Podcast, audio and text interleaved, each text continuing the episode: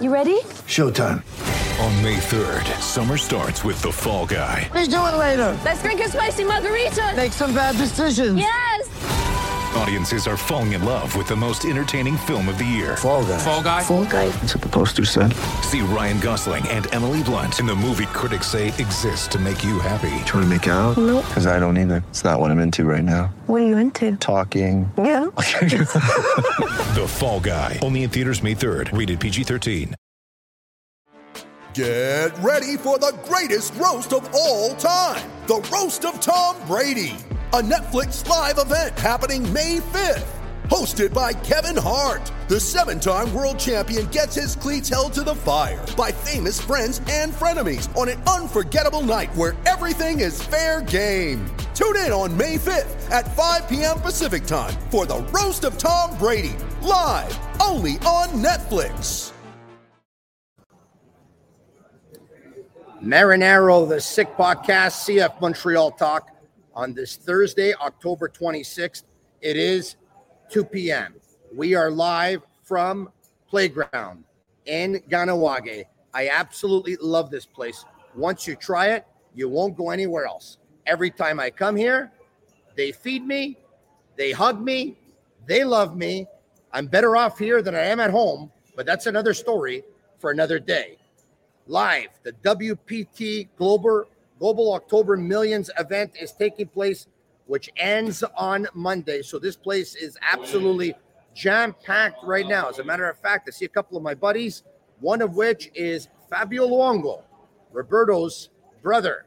It was nice to see Fabio, and I'm sure it's going to be very nice to see my buddy Jeremy Filosa. He's coming up in about a minute, right here on the Sick Podcast. Turn up your volume. Because you're about to listen to The Sick Podcast. CF Montreal Talk. Here's the chance. Here's the chance. They've got the goal.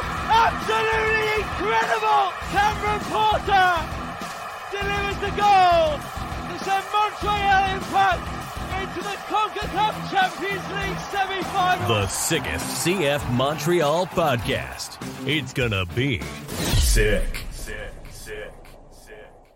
So let's get right into it right away. It was yesterday morning at 11:21 a.m. that a tweet was sent out from Jeremy Filosa of 98.5 FM and IMFC Radio. It was probably about 11 hours earlier that E IMFC Radio sent out a tweet basically saying that after six years of having that podcast covering CF Montreal pretty much on a daily basis, better than anyone else has ever done it in the history of sports reporting here in the city of Montreal and in the province of Quebec, that they were ceasing operations. They came to the conclusion that they were not going to do it anymore for various reasons. 11 hours later, this tweet from one of their members and one of their hosts, Jeremy Filosa. Des nouvelles de ma part. News on my behalf.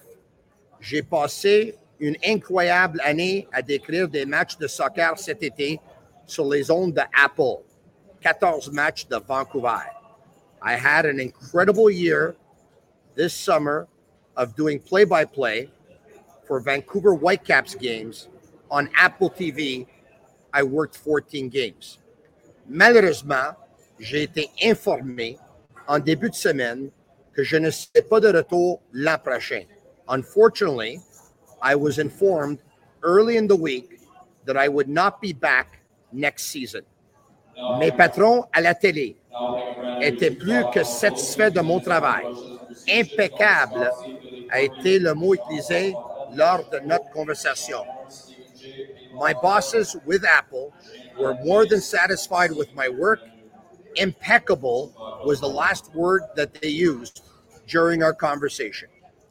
Mais des opinions et des propos parfois sévères partagés sur mes médias sociaux n'ont pas plu à certaines personnes et ont été rapportés et utilisés pour influencer mes patrons aux États-Unis à prendre ces décisions. But my opinions sometimes severe, shared on my social media, didn't sit well with several people, and were used to influence my bosses in the United States to take this decision. Cela a eu un impact direct sur la suite des choses. Je suis extrêmement attristé par la perte de cet emploi, même s'il n'était qu'à temps partiel. J'y tenais absolument. This had a direct impact on what was to follow. I'm very saddened by losing this job, even though it was a part time job for now. I really wanted it. Merci à certains membres des médias qui ont montré un geste de solidarité envers moi et la liberté d'expression est celle des médias cette semaine. Thank you to several members of the media who, in solidarity, did not show up to the year end presser in support of myself and free speech. C'est ce qui met un terme à la couverture quotidienne du soccer pour moi. Ce sera mieux pour tout le monde ainsi. This will bring an end to me covering soccer. It'll be better for everyone this way. Sachez que je serai toujours au rendez-vous pour vous parler de sport et peut-être aussi occasionnellement de soccer au 98.5 FM, comme je le fais depuis maintenant presque 20 ans. Please know that I will always be available to talk sports and maybe from time to time, even soccer on 98.5 FM radio, the way I've been doing so for over 20 years. Merci à tous les auditeurs, lecteurs et passionnés de sport. Thank you to all the viewers, all the listeners, and all the passionate sports fans. La vie continue. À bientôt. Life goes on. See you soon. I'm going to see him right now. Jeremy, Tony, thanks for taking the time. I appreciate it, my man. Uh, how do you like I, the kitchen? The kitchen is beautiful. I was, um, in all transparency, I was one of the first ones aware when this happened because you contacted me and you told me. So, for those watching right now, give us, if you can, a timeline of when you touch base with the people at Apple or MLS Season Pass, what they told you, and when you knew for certain that you would not be returning as play-by-play man for Vancouver Whitecaps games on Apple TV next season. Um, listen, I, I contacted them uh, last week uh, just to start touching base on uh, you know what the plan was for next season. Um, and I received an email that was a little bit alarming. Um, and so I got a phone call from my boss um, telling me that um, they were not going to be able to retain my services. Uh, they told me straightforward that this had nothing to do with my work, that they thought my, my work was of excellent quality, was A1 all, all the way. Uh, but they had received messages uh, that I had shared on social media uh, that they thought were extremely harsh or too harsh um, concerning, obviously, uh, how things have been going here in Montreal with the team. And that for them, um, it, it, um, it, it was not possible for them to continue with me. Um, and obviously, I pleaded for my job. I tried to see if there was a conversation that could be had. They told me that there was not, unfortunately. And so, uh, yeah, it's been it's been uh, it's been a shock ever since. It's been uh, extremely hurtful because I was passionate about the work I did there. I absolutely gave it everything during every second that I spent on air at Apple TV. I was only assigned to work Vancouver Whitecaps games, which was fine by me. Um, but I saw myself doing that for a long time. I thought I did the best I possibly could to get people on social media to jump on board uh, with MLS Season Pass and Apple.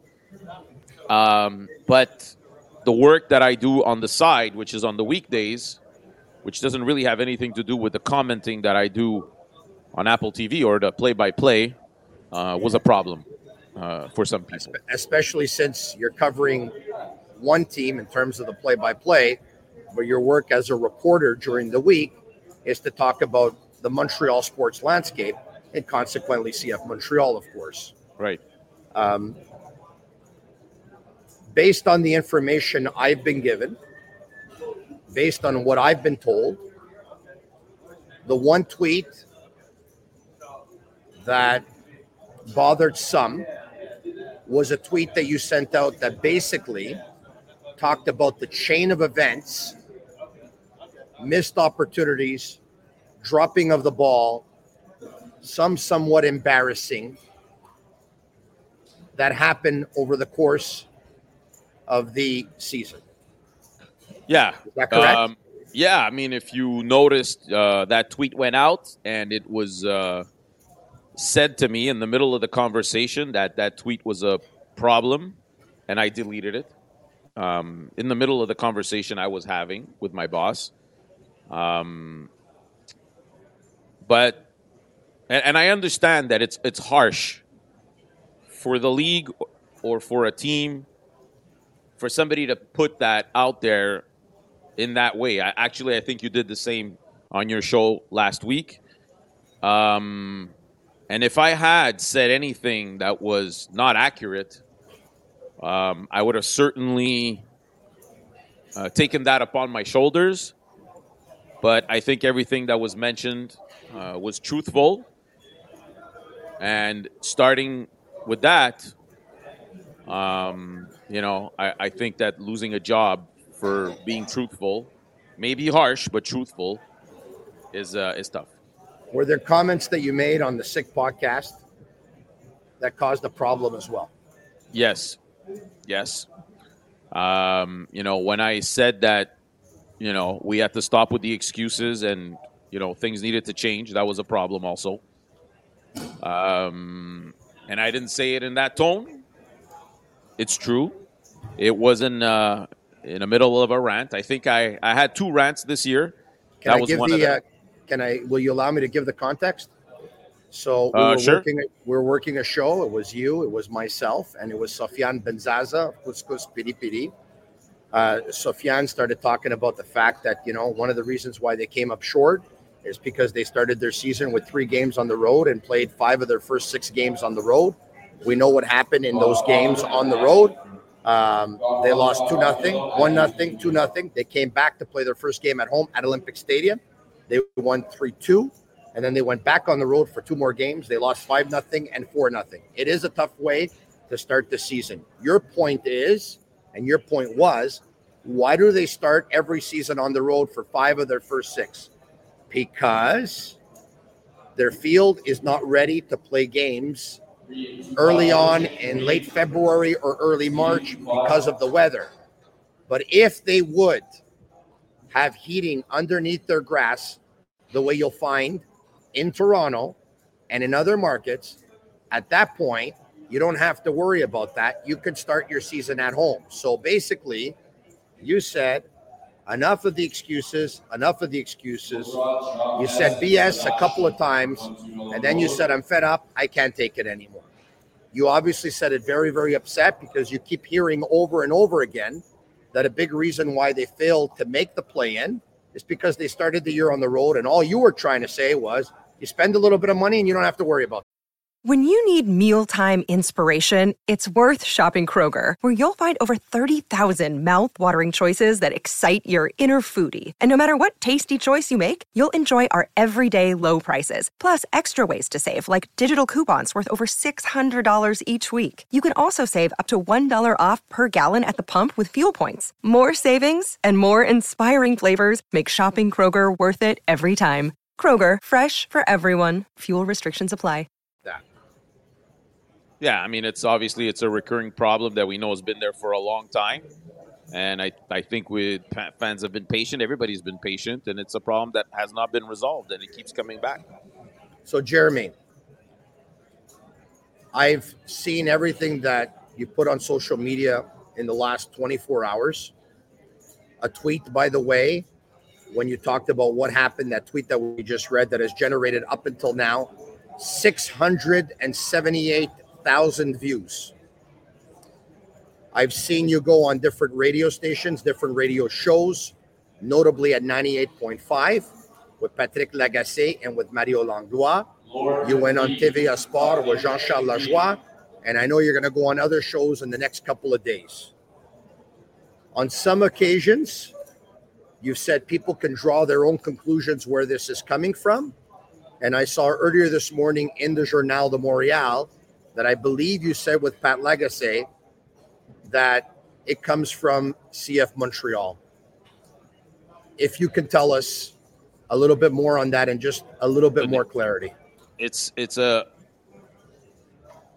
it's a little bit um, you know I want to I want to weigh my words here because when the information was given to me um, sorry to, sorry to put you on the spot.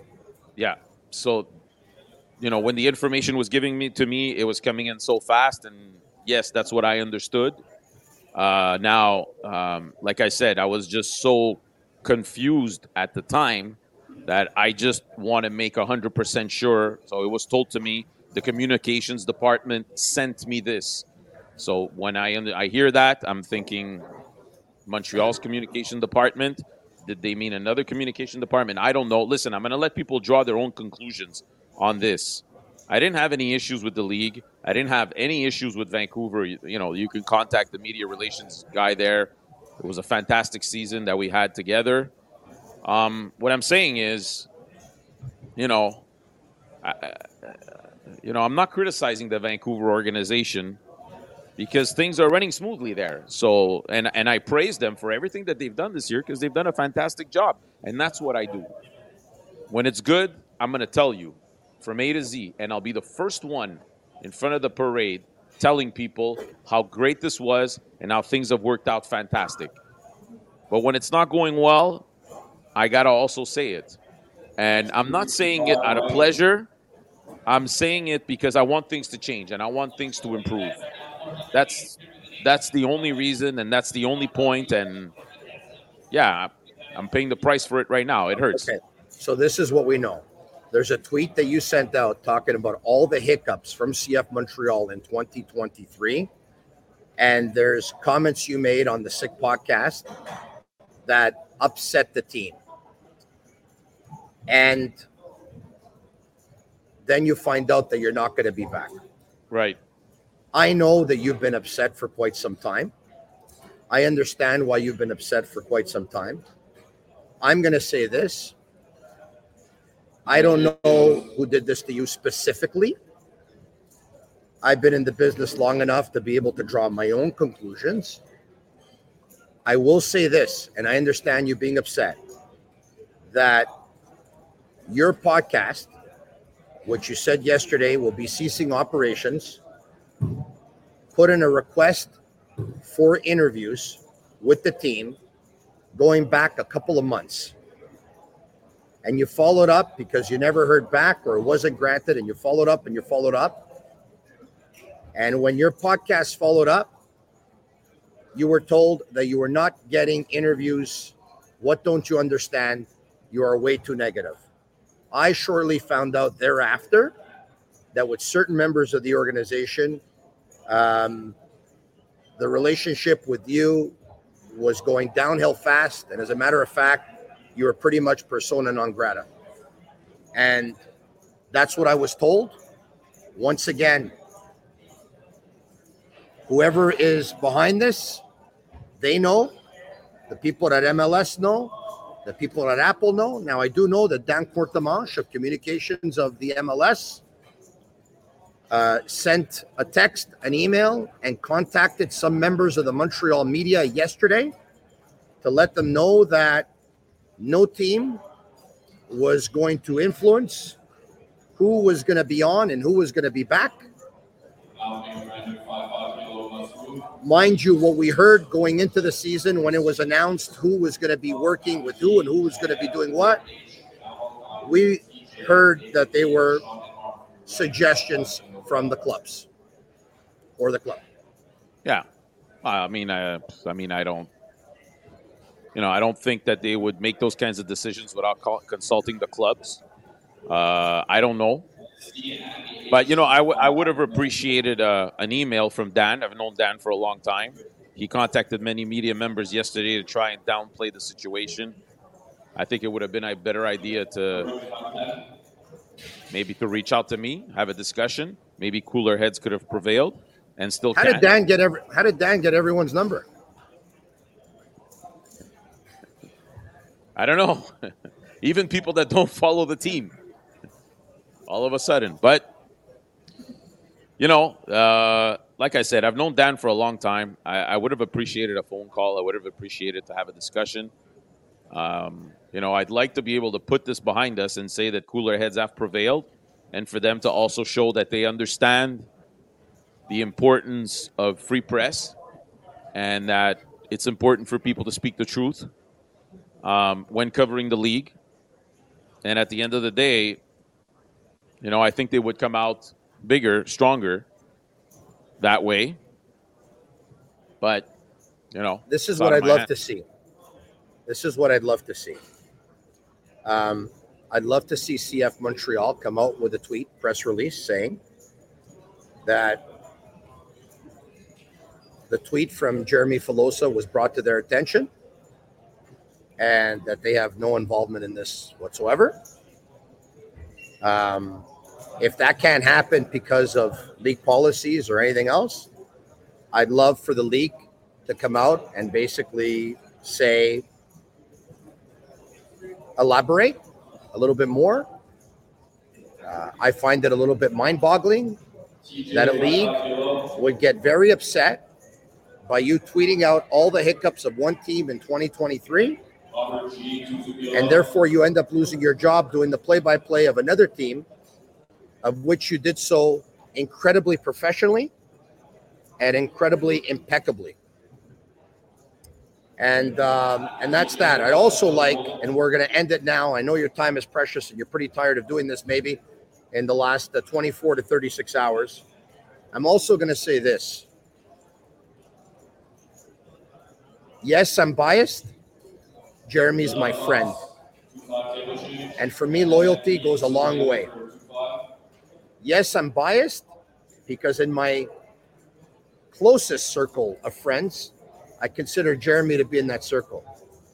That doesn't take away from the fact that the coverage that Jeremy has given CF Montreal, soccer fans in Montreal, and soccer fans in Quebec has been by far the best soccer coverage in the history of covering soccer this province has ever known. Ever. And Jeremy, just so you know how much you're appreciated by the soccer community and how much you're loved, 678,000 people read your tweet.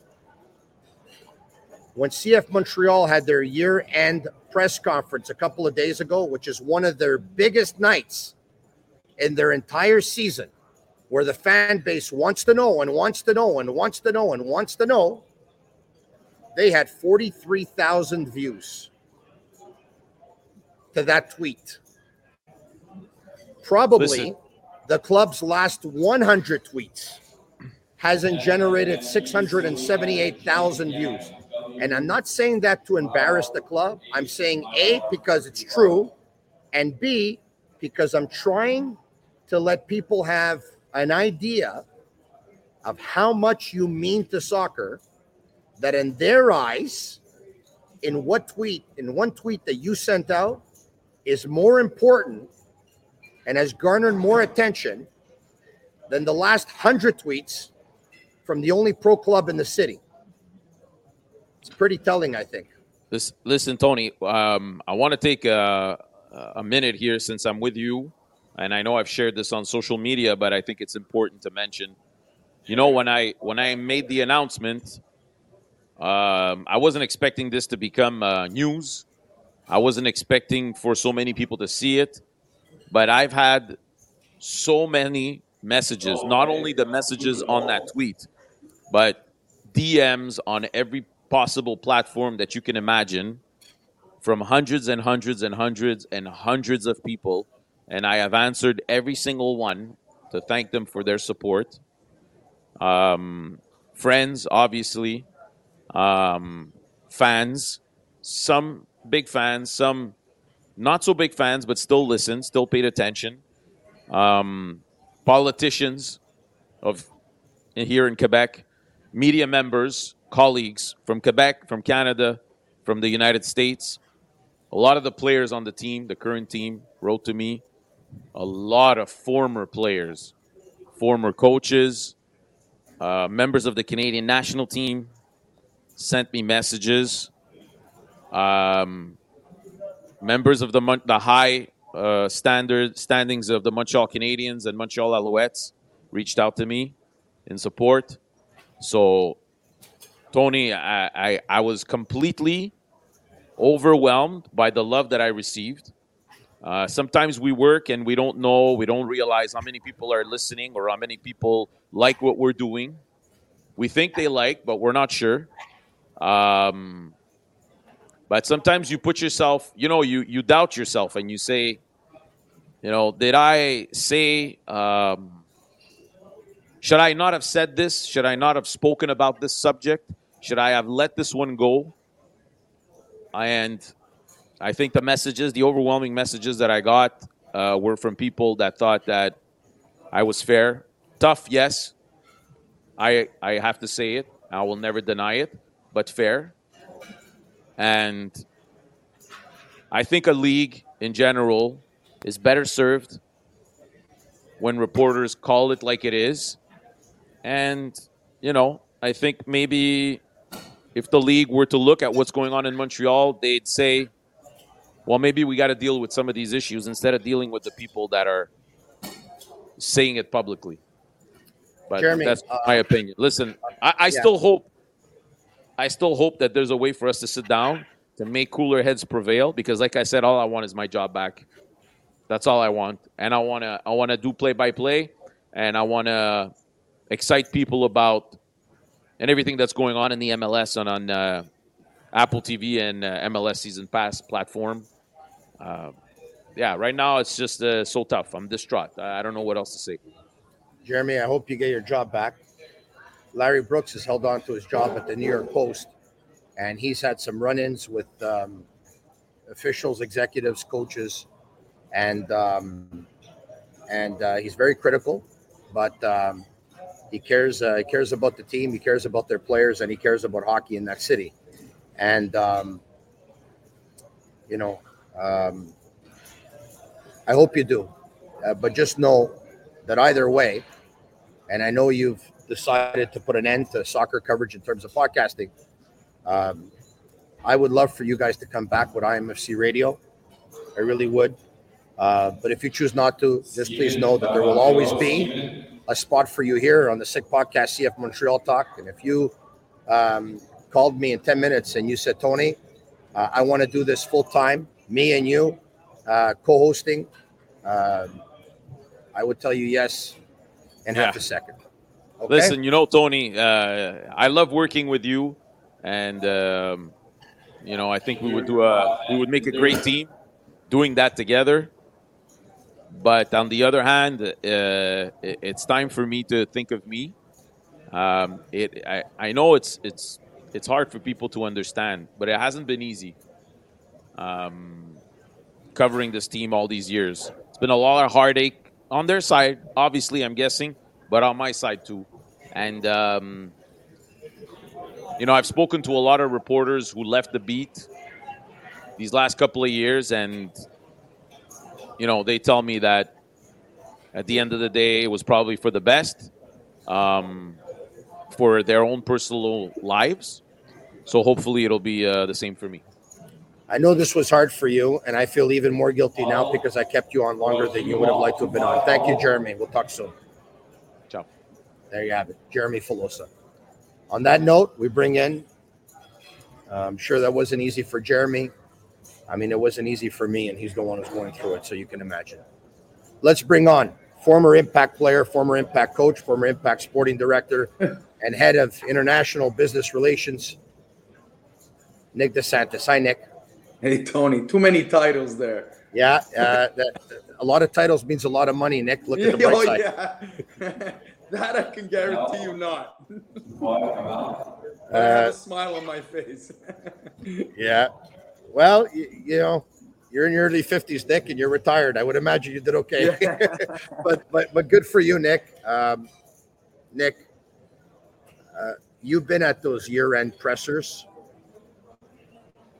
and um,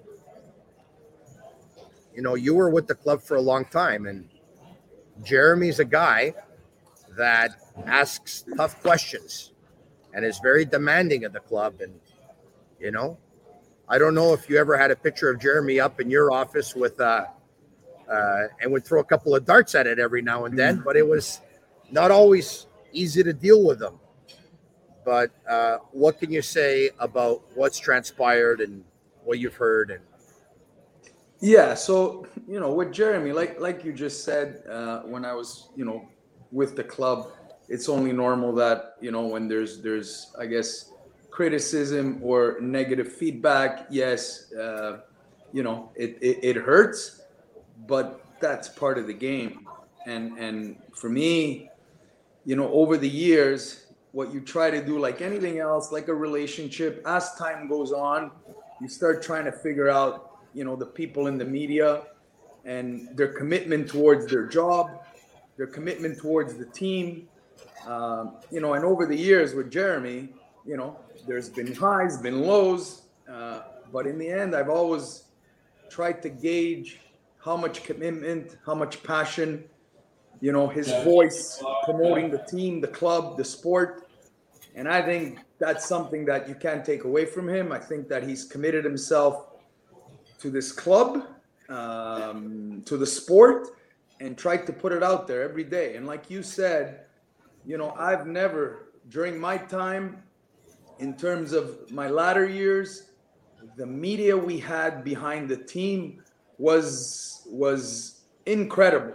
And a lot of times it was negative. A lot of times on a personal note was hard on me. But that's what I chose to do. And you got to deal with that stuff. And and that's at times that's the most frustrating thing, sorry, is is that, you know, now it seems like every little negativity it's almost like you can't deal with it. And and that's something that you know to me is not understandable. Um, with jeremy it's it, it hurts because you know in the end we've gotten closer um, with ex-players and whatnot. And you know you can see that it's true loyalty to the sport and to the club. And i can assure you that all he wanted was the best for the club. Now speaking the truth at times is not always the best. And this is why, you know, today he's, I guess, paying for that. But he did his job in terms of what he stood for. And, and that's giving news, whether it's negative or, or, or positive, but giving the truth. So that's what, you know, it's hurtful. And I know what he's going through. Uh, but you know, I, I want to. I did congratulate him, and I'll congratulate him again on what he's done. He's left, I think, a legacy too, because he was there even through the tough times of yeah. soccer in Montreal, and he's been there through the good ones. And you know, in the end, he's one of the builders as well, and he's got to be proud of that. Jeremy is uh, one of those uh, guys, reporters, journalists that works for the fans and doesn't work for the club. And there's not too many of those left.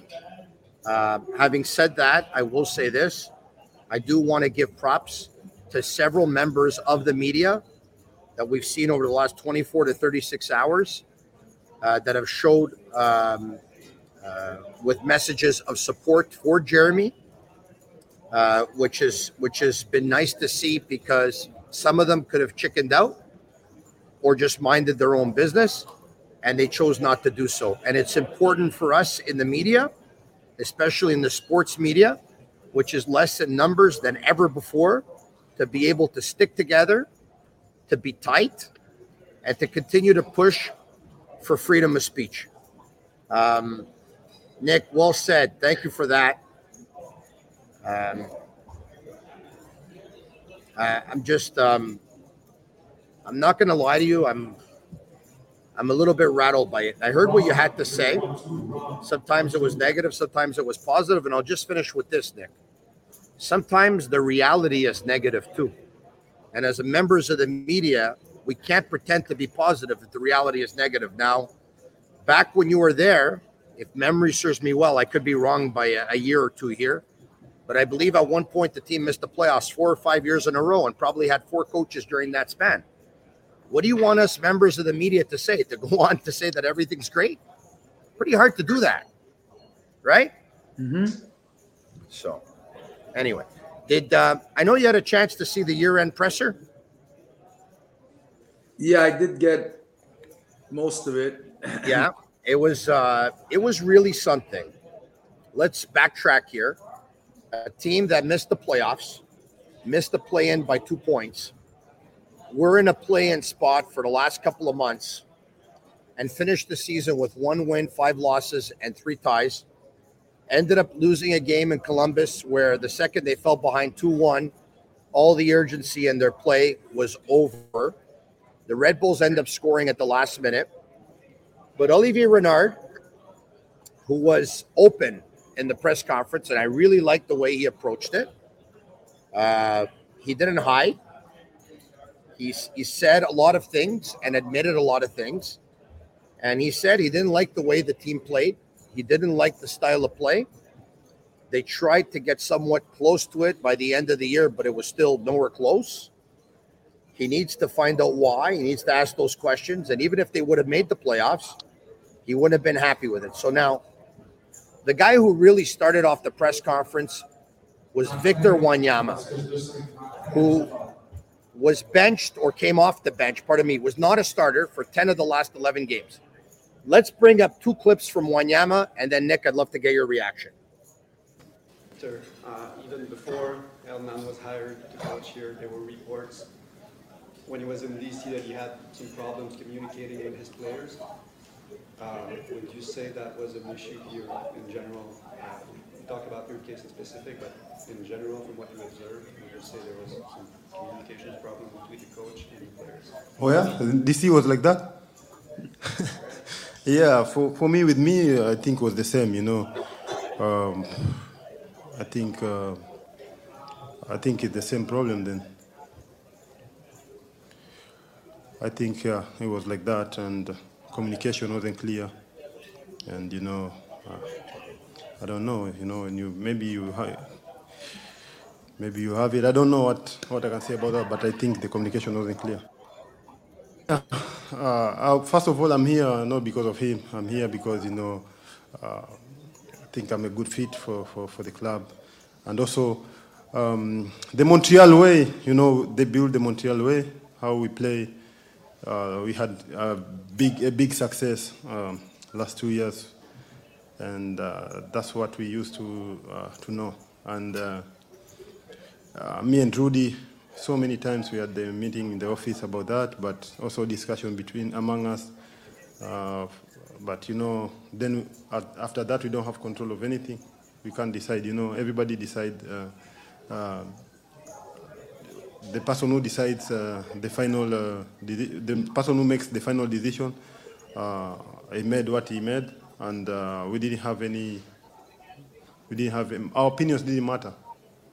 I'll put it down. Just last one, just to be clear, is there a way back here with the? As I said, you know, I have contract here with CF Montreal and not with him, so um, I'll be back here, uh, I guess, and uh, we see what happens. So we see. All right, once again, I'm live on uh, location at uh, Playground Poker in Kahnawake. The WPT Global October Millions event is taking place. The place is absolutely packed. The tournament goes on until Monday. Uh, all the video clips that you're going to be seeing, obviously, was of CF Montreal's year-end presser. They had the clips on Facebook or the entire presser on Facebook and on Twitter. We have taken the clips off of Twitter, and those are the clips that we are showing right now and we are using. Nick, you hear you're only DP of your team, paid $1.8 million. a guy who's had a very long, very extremely credible and respectable career, who was on the bench or came off the bench in 10 of his last 11, say, Oh, yeah, those communication problems you heard from DC, yeah, we saw them here too. And then says, Our opinions didn't matter to him. And then says, uh, I'm not here for him. I'm here for the team. And I got to be back next year, well, then so be it. Your thoughts? Yeah, so you know, it, it's it's it's hard to gauge because you know I respect Victor Wanyama a lot, just like you said, in terms of what he's done and what he's shown when he came to Montreal. Uh, you know, through talks with friends of mine as well, saying that he's a great guy, he's a good team player, um, he leaves everything on the field. So, you know that when you think of it and and you know, you know you see what went on this year you know you ask yourself and again we're on the outside and we don't know every detail that's going inside with the communication with the coach with the club with himself you know.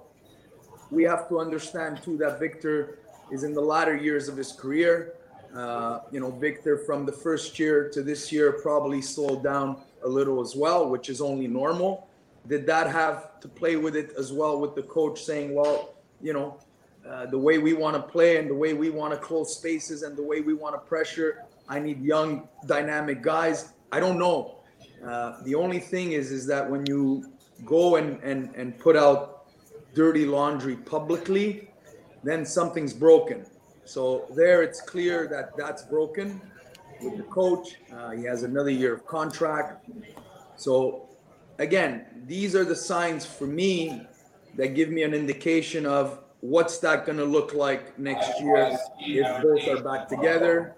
Uh, I don't know. And this is why at times, sometimes when you do public stuff and, you know, with all the things that, you know, are said internally, certain things should stay internally. And the way this presser went, there's a lot of things that came out publicly that shouldn't be done that way so you know, again, it's it's for me, it's it's really really hard to think that the coach would be back when I'm listening to stuff like this. Um, here's the coach's answer to Victor Wanyama. I think you could feel very very easily uh, who had a good season and who performed uh, and who didn't perform. Uh, it's it's like that. It's a collective uh, game, but it's also uh, in your individual position. You have obligations. There are not the same obligations for a young player who is in his first year as a professional than than a player where the expectations are a lot uh, higher. So uh, all the comments I hear them all are quite normal, and you can perfectly understand uh, who had a good season and was satisfied about the season, even though we didn't achieve our main goal, uh, and who wasn't. Now, uh, when we're talking about a, a, a lack of communication, I can I can be very clear with you. I had conversations with uh, witness where I was very clear, very clear with everyone, not only yesterday when we gave our individual programs about the off season, and we did kind of a wrap up of the season individually, uh, having a, a, good feedback an honest feedback, but also through the years. Many different times we had meetings uh, with them, and sometimes it's very hard to accept um, that a young guy, a young guy, is just better than you all right, uh, there you have it, Nick. Uh, you just heard the coach basically telling Victor Wanyama, Victor, I know you tried to throw me under the bus, my friend, but here's the deal. Uh, Nathan Saliba is better than you. That's basically, quote unquote, that's basically what he's telling him. Okay. You said something before that the style of play maybe didn't suit Victor. I agree with you. It didn't. But the style of play that Victor wanted to suit, that suits Victor, is the style of Victor, is the style of play that they played a year ago or two years ago under Wilfried Nancy in the last couple of years. That's the style that brought them success. That's the style that Victor wanted to play. But and but- he let Losada know at one point Tony. I, yeah. I understand that, but you have to remember too that did, her, did Hernan Losada have Mihailovic?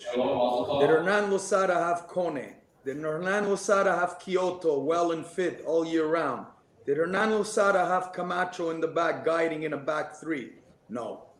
And in the end, a coach can only do so much. You need your horses. And today, that's the reality is that, you know, to me, I look at it saying that this coach, with that roster, with all due respect, managed to keep them afloat, managed to keep them afloat in a position where it came down to the last game. Now, you look at their last nine, and it was very, very negative. And you know, anywhere in the world, you don't win in nine games, or you win one game in nine in, uh, in one game in nine games, you're relegating, or you're in you're in trouble, and the coach is in trouble. Okay, but you have to look at the other end of it, and it's easy to say, well, the Montreal way that was Wilfried Nancy way with players he had, and he got the best out of them.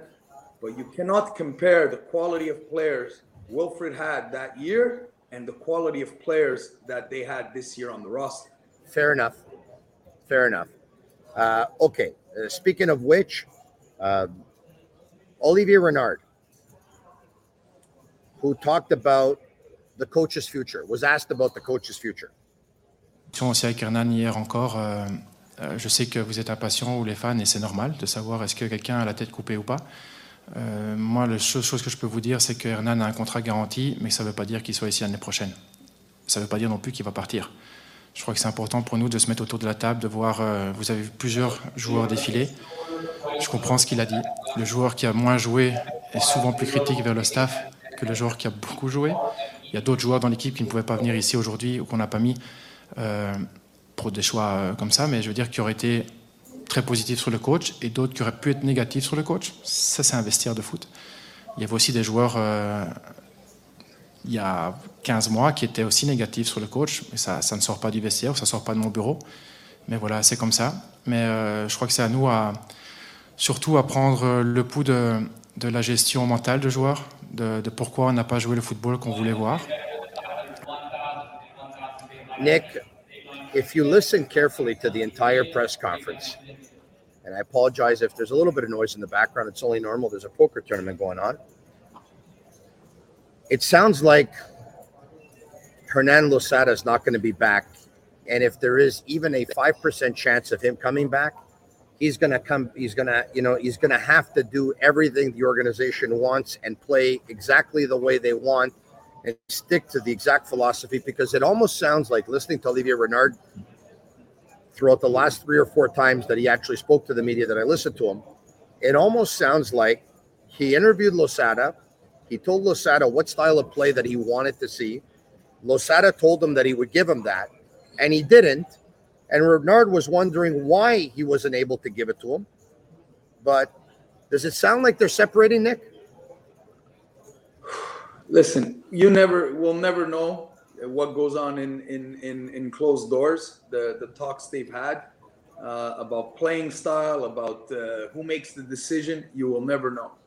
For me, what I hear overall, for me, I guess they're waiting just for a blessing from upstairs From the board to say, we'll eat this contract and we'll bring in somebody else. because you know he did mention he's got a year guarantee so he's basically saying well you know we don't want to get rid of another coach. We're worried about now if we do get rid of another coach what are they going to say? Another coach in another year. So these are the things they're questioning right now. So you know in the end it becomes more of what are they going to say on the outside than really think of what's needed right now and i think there's that I, I guess confusion of who's saying, well, we need to fire him, uh, or the fact that we can't fire another coach after a year. Nick, when Olivier Renard arrived here, I think at the time you would hear from all the players at the end of the year, A- and and and based on some information, you know, somebody whispering in my ear told me that Renard didn't like it because it was just way too many people talking. when there's way too many people talking, obviously, it's more difficult to control the message. Not that he wanted to control it, but to control the message overall. And obviously, if you're talking to a bunch of players who know that there's absolutely no chance that they're going to come back, they're going to be feel more free to actually say what's on their mind. The fact that Wanyama, who was at odds with the coach, which I talked about here for the last three or four months, and people told me you're trying to stir up whatever. That Wanyama told Losada, we're playing the wrong style of play. We got to play another style. And people said, yeah, you know, you're just saying that, whatever. That Wanyama felt that he was punished because he tried to speak up. I was told, whatever, yeah. But don't you find it odd that a guy that was on the bench or didn't come in for 10 of the last 11 games was one of the guys chosen to be available to speak to the media. I just thought it was a little bit odd. Don't you? Yeah, you know, again, if if you start reading into things, you can read into a lot of little things, and maybe that might be it. But you know, for me, I look into it saying that he's one of the leaders, I guess. Um, I don't know. I, it's it's it's hard. I got another question for you. If you were know. Wanyama, I have another question for you. If you're Wanyama and you had a year left on your deal that's going to pay you 1.8 million dollars per year, would you speak as freely as you did, knowing that this guy could be your coach next season? I don't know. It just sounds like yeah, he was very comfortable saying what he said. Yeah, but let's read into this now. Wanyama, Sure. knows, Wanyama knows it's his final year. He knows it's guaranteed. I'm getting paid anyways. I'm gonna give it a shot and see if we can get this guy out of here. Maybe there's a chance that I'm gonna end up playing my last year. If that doesn't happen, I'll sit another year and make my 1.8 million, and then I'm done. So It's a great you know, answer, Nick. It's a great answer. you can look at it so many different ways. In the end, Tony, Yeah. you know, I think that they they all. I thought that Hernan spoke very well at the presser because you know You did, what- yeah? That's that's what usually happens, and he's very clear. And you Yeah. know, I, I don't think he's lying to to any extent. Uh, you know, I like- didn't like I didn't like his body language, Nick. Let me explain if I can. He came in like a defense lawyer right away. You could tell that he did not appreciate Wanyama's comments. He was sitting in basically the auditorium taking notes of everything, listening to everything. He got up from my basement in Villa Sal. I could see the smoke coming out of his ears. He was red like a tomato, more red than me with the blood pressure that I have because I'm obese. I mean, he, he, was. I don't. I didn't think his body language made him look good. That's but he my said, read. but he said the right things. Okay. He did say the right things, and I think when Olivier came on, he said the right things as well in terms of, you know, he agreed to a certain extent with players. The ones that don't play are going to be a little bit more negative, which is normal. The ones It's that true. play, they're happy because they're playing. It's so, true. You know, those are things that, to me, I think they were they were they were well said. Uh, you know, overall, the club has a decision to make. And, you know, like I said, I thought that, you know, Hernan, with what the cards he had on hand, I think that he kept the team alive for so long and kept them in a, in a hopeful spot. Uh, with, again, with all due respect, a team that, you know, you saw it against Columbus, it was just another level. And, and I think all those teams above are Yeah. just another level. So, again, you know, I think that, you know, if they really want a better playing style and and and for fans to to get enjoy you got to add to that roster and and and, and make it more competitive and, and give it more quality Nick, I, I want to take you back uh, to Sean Rea entering a game at the 71st minute and then asked to come off at the 93rd minute because they wanted to kill, kill time on home field. He wasn't very happy. For those who forget what it looked like, let's bring up the clip.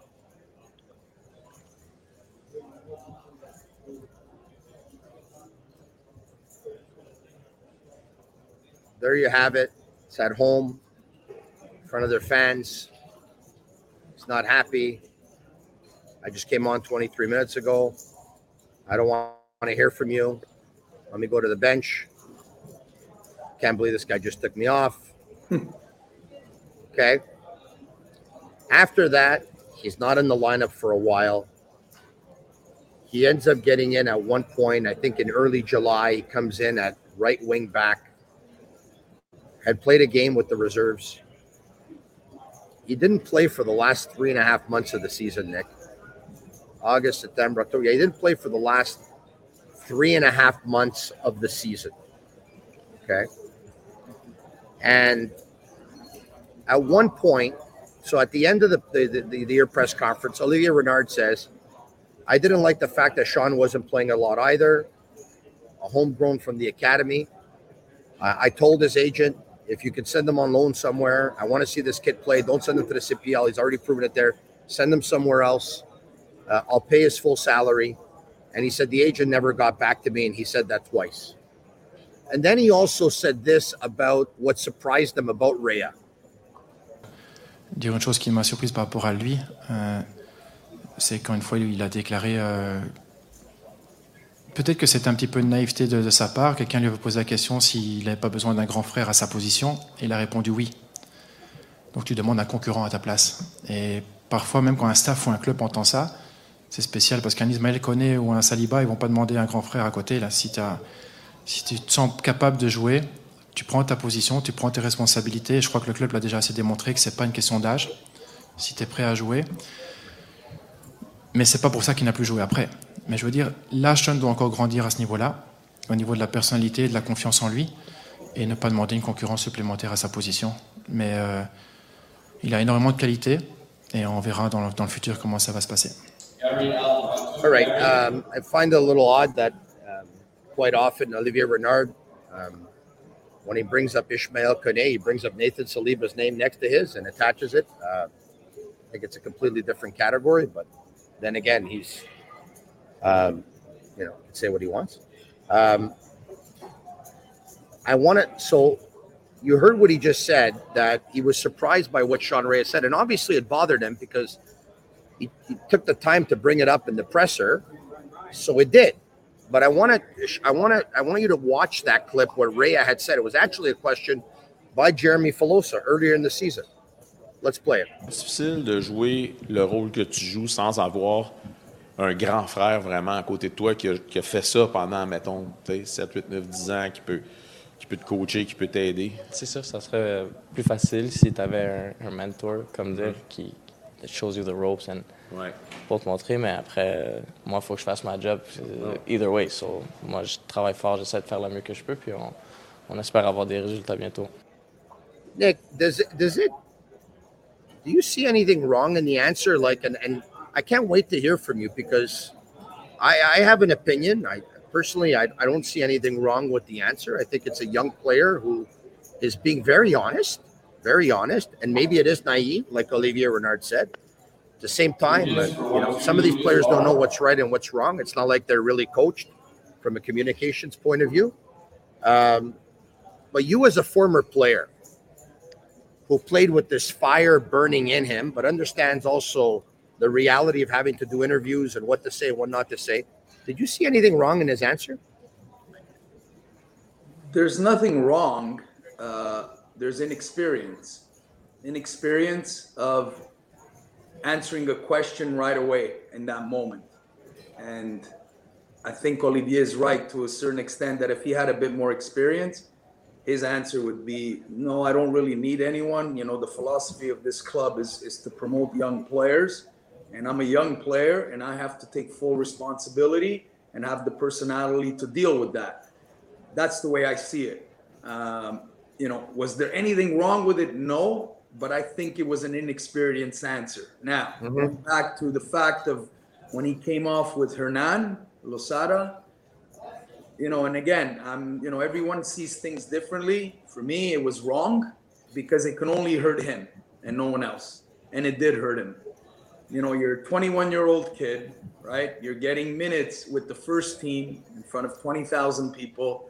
Yes, those moments are pretty tough, especially being a local kid, but suck it up and deal with it because in the end, you know, then we can follow through and go through. He didn't play.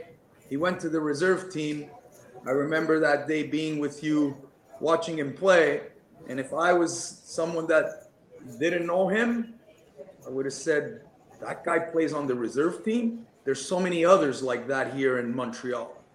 So those are the things that when you talk about mentors and people around you, those are the things that he needs to learn. Those are the people he needs around him to make him understand, even at that age and getting minutes, you know, what's important. And, you know, going down to the reserve, now all of a sudden you're not getting minutes. You better be the best player out there.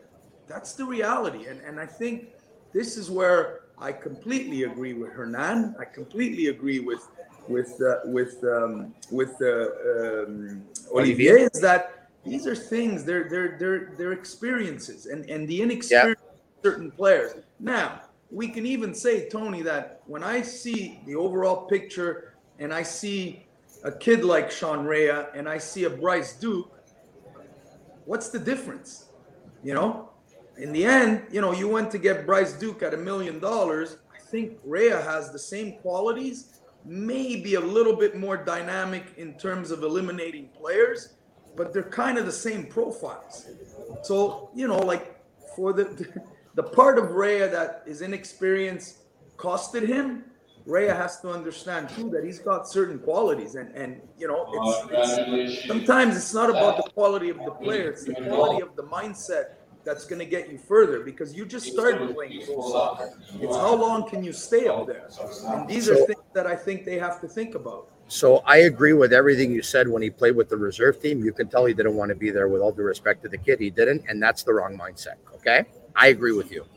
I agree with Olivier Renard that it was a very naive answer. I wouldn't have made it bother me as much as it seems like it bothered him, but I understand what he's saying. I agree with you saying that he's lacking experience in that moment. I agree. I agree with everything you said. And I also agree with what you just said. What's the difference between him and Bryce Duke? And add to that, Hamdi struggling and Miljevic was released.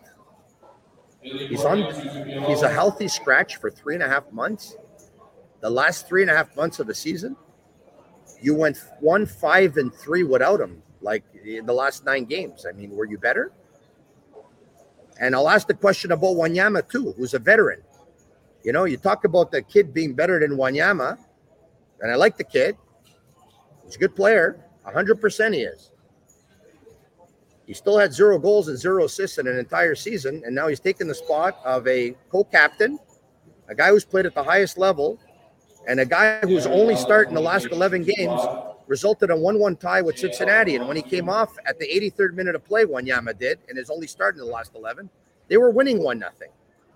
So, um, so those are decisions the club has to, those are things the club has to evaluate.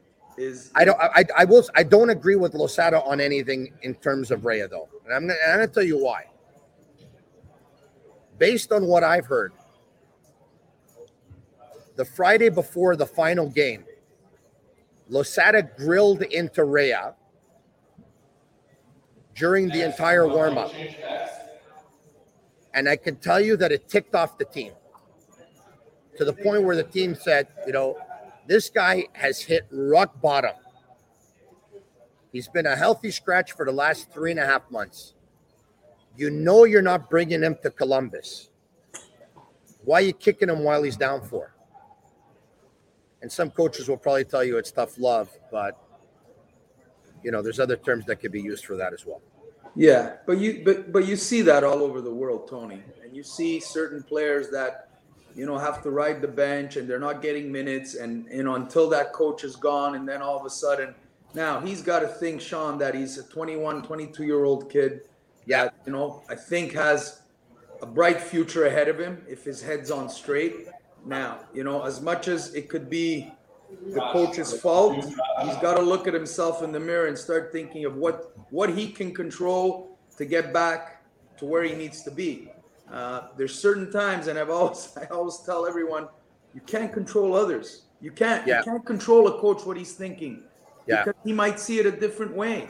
What can you control? Is going every day to practice and try to, I guess, do the things you can control to maybe change his mind.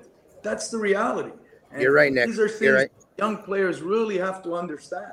Yeah, Rea's got his share of blame. Uh, in a nutshell, I'm just saying Hernan is really an awful communicator. we heard coming out of DC United. We were the red flags were there. We were given warnings that he was like this.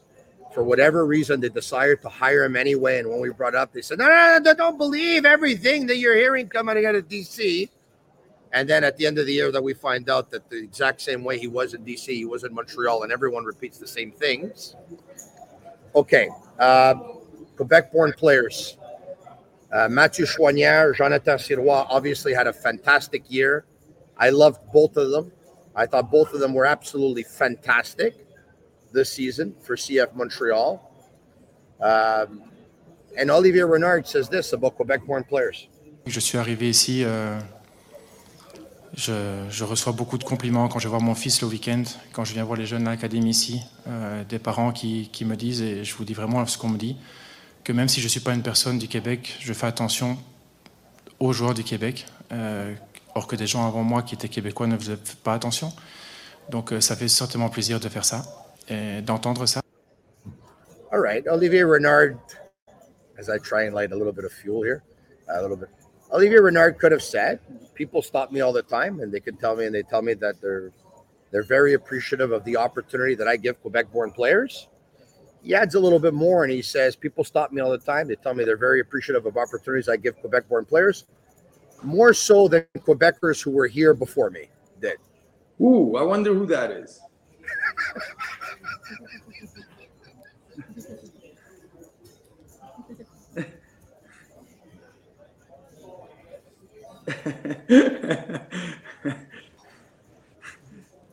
you is it? oh boy. Oh my god. Yeah, so listen, in the end, you can toot your own horn, and it's nice about the Quebec players. And listen, trust me, it's great. You know, the bottom line is no one questions the real things. And the real things are what about all the other players? What about the foreign players that came from day one? And go through them and look at the salaries they're making and see if they're justified. So, you know, again, you can look at it both ways. And, and you know, when you think of a Mathieu Choinière, yeah, because he was under, I guess, the last generation of when the academy really started making things with Philippe Eullaffroy there, all right, where you started seeing that there might be the one, two players that can come up in the rankings, all right? Uh, did we always try, you know, the Jackson-Hamels, you know, that scored 10 goals in MLS in a season, you know? That's not promoting a Quebec player. Like, I don't want to go there because I'm just a guy now from the outside. He's vice president. And if he feels he has to justify those things publicly, so be it. You know, I'm extremely happy for Mathieu Choinière, for Sirois, and for the local players. But in the end, sometimes it kind of blurs the vision of everything else, you know, to question on what went on this year and to question, you know, the reality of the team and the roster and the players that have been brought in from the outside. The Are you local trying to- players aren't the problem. Yeah. All right. Okay. So, um, are you uh, are you saying that um, uh, Hamdi didn't work out, Nick, or Miljevic didn't work out, or Well, that all depends on what minutes they were expected to play. And the Bjorn Janssens and the Kizas and the Sunusis, like the top scorers got five goals. Is it Mathieu Choinière? Five goals in 34 games? If you would have had one game more, it's 35. It's a goal in every seven. So let's average it out. It's a goal in every 6.75 games or so in MLS. Yeah. So, you know, again, that, those are the things that you should be questioning.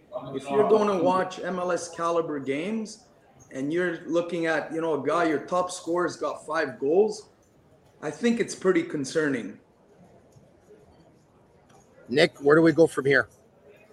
Well, listen, I think that you know the first and most important thing is I guess they have to make their decision on uh, on the coach, uh, and then like I said, I for the little games I've watched, you know the roster's not good enough. It's just not, you know, and you know you can question the budgets that they're given, but you know when you're looking at salaries, I think the salaries came out, and you go through some of those players' salaries and try to justify those salaries with the minutes they've played, Who's questioning that?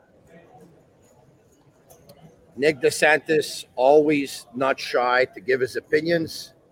All heart when he played, all heart now in semi-retirement. Thanks, Nick, for taking the time. I appreciate it. Thank you, Tony.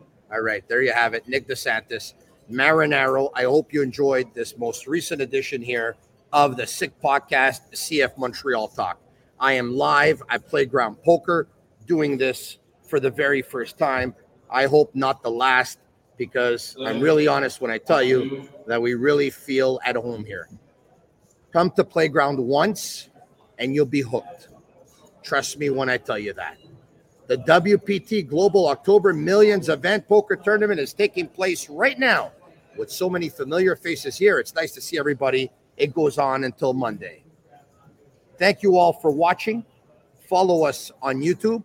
It's absolutely free to follow. Thank you to Nick DeSantis. Thank you to Jeremy Filosa. And follow us on our Twitter handle at SickPod, CFMTL. For Agnello, Sammy, and Juliana here at Playground Poker, they're Cavallaro. I'm Marinaro. And that's a wrap. Hope you don't miss us too much until next time. Follow the Sick Podcast, CF Montreal Talk on YouTube, Instagram, Facebook, Google Play, and Apple Podcasts.